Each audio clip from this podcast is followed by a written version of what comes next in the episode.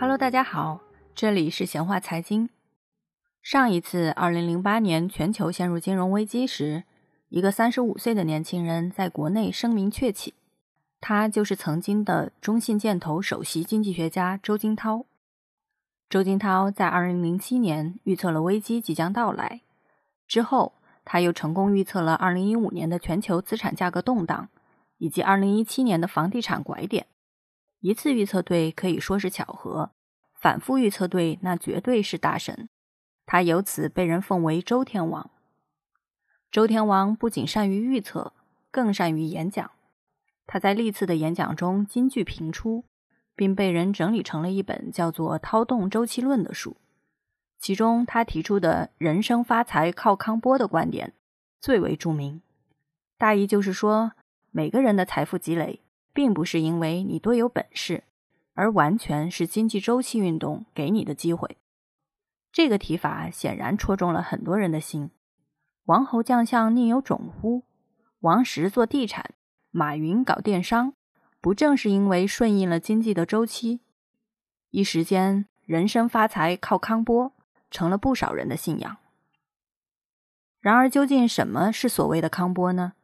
这还得从前苏联著名的经济学家康德拉季耶夫说起。一九二五年，康德拉季耶夫在他的著作《大经济周期》中提出了一个观点。他认为，资本主义经济发展的过程中存在着长度为四十八到六十年、平均为五十年的长期波动。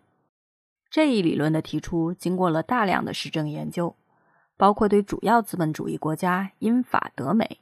长达一百四十年的经济数据统计分析，包括价格、利率、进出口额、煤炭、生铁产量等等。这个后来被人称之为康波的经济长波，康德拉基耶夫认为主要由四个阶段构成，分别是繁荣阶段、衰退阶段、萧条阶段和回升阶段。康德拉基耶夫认为，长波产生的根源是资本主义经济体制。但后人对此理论加以改进，开始用技术创新来解释这一现象。他们认为，技术创新的起伏是长波形成的核心因素。一次标志性的技术创新往往在长周期的下降阶段出现，而新技术的大规模应用还得等到下一个周期的上升阶段。最近的五次康波都体现了工业技术推动的结果。一次长波中。又嵌套着不少中短波，比如反映建筑周期的库兹涅茨周期大概是二十年，房地产就遵循这一周期；反映固定资产投资的朱格拉周期大概是十年，工业设备就遵循这一周期；反映商品存货的基钦周期大概是四年，猪周期就遵循这一周期。长周期一般包含三个中周期。而中周期一般包含三个短周期。由于康波在现实中的表现就是价格波动，因此在康波理论的基础上，又产生了一种将资产、行业轮动、债券收益率、经济周期联系起来的投资分析方法。这个投资方法就叫做美林投资时钟。美林时钟的核心理论就是通过识别周期拐点来转换资产获利。比如衰退期，我们就买入债券，注重现金流；复苏期，我们就换成股票和大宗商品。周期理论从某种程度上来说，体现了一种道法自然的精神，就如同四季更替一样好理解。但周期理论也有不少局限性，新古典主义经济学家多半不认可长周期理论，在少数认可长波的经济学家中，也对长波的起因。开始年代、各次波长存在有争议，批评者甚至认为长波只是强加于大量统计资料上的概念。但在国内，康波理论却有很好的认同基础。一方面，六十年一循环的提法与传统文化中六十亿甲子的提法暗合；另一方面，由于周天王的完美演绎，让更多的人了解到了这一理论。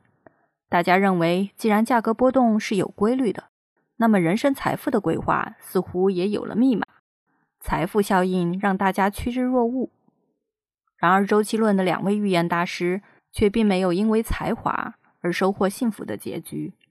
康德拉基耶夫笃信自己的长周期论，并以此对苏联重工轻农的经济体制提出批评。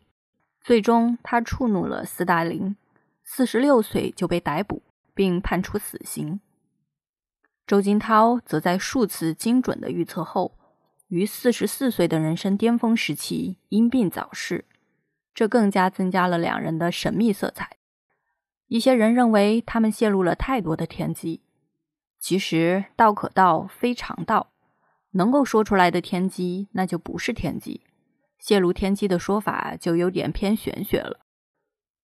还是南开大学金融学院副院长的评价比较中肯。他说，周金涛讲宿命与反抗的时候，他是以生命来容纳自己的职业。以他对生的追求和眷恋来引导他对经济本质的解释，这样的人生总结显然更符合认知，也更有艺术性。而作为普通投资者的我们，又该怎么理解康波为代表的周期论呢？我们曾经在《寻找投资圣杯》系列文章中谈到过技术分析这一流派。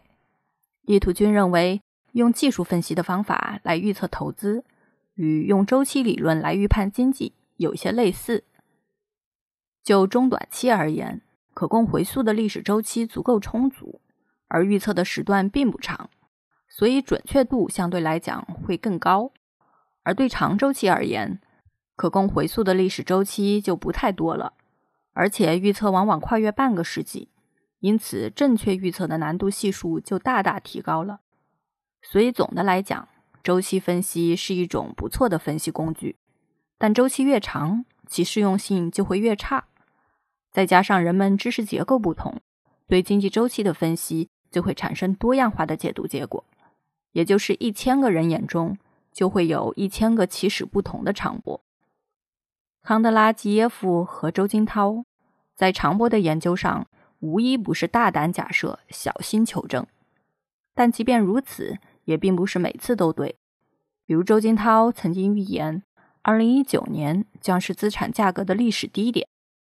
然而，二零二零年我们发现事实并非如此。但那些错误的预判，往往因为没有得到验证而被人遗忘了；正确的预判却因为得到证实而被人追捧流传。这就是人性中的选择性遗忘机制。华尔街的投资宝典中有句名言，就是打开未来之门的钥匙隐藏在历史里面，未来将是过去的翻版。但我们应该知道，历史不是简单的重复，人们永远无法两次踏入同一条河流。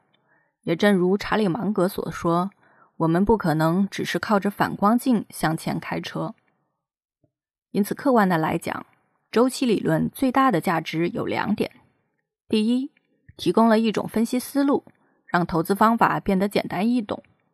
第二，提示人们顺势而为，懂得把握人生中的机会。周天王曾说：“一个人一生中的机会，理论上只有三次，抓住其中的一个，就至少成为中产。”这就是在提示人们顺势而为，把握机会。而他曾经预言过，中国的另一个绝佳的投资机会。将出现在二零一八到二零二零年之间，这会是一个中周期的低点，也是中国房地产周期与库存周期的低点。三周期低点重合共振，将形成绝佳的买入机会。伴随新冠肺炎疫情的出现，这个机会似乎真的来了。而这次，你们能把握住机会吗？欢迎关注闲话财经在微信的同名公众号，一同了解好玩的财经话题。不烧脑的投资逻辑，我们下期见。